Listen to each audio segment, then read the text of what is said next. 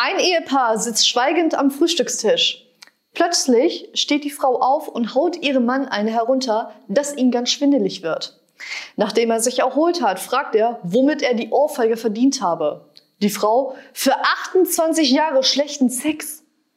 Einige Minuten später steht der Ehemann auf und haut seiner Frau eine herunter, dass es sie vom Stuhl weht. Als sie wieder auf dem Damm ist, fragt sie, wofür das war. Darauf der Ehemann, woher kennst du den Unterschied?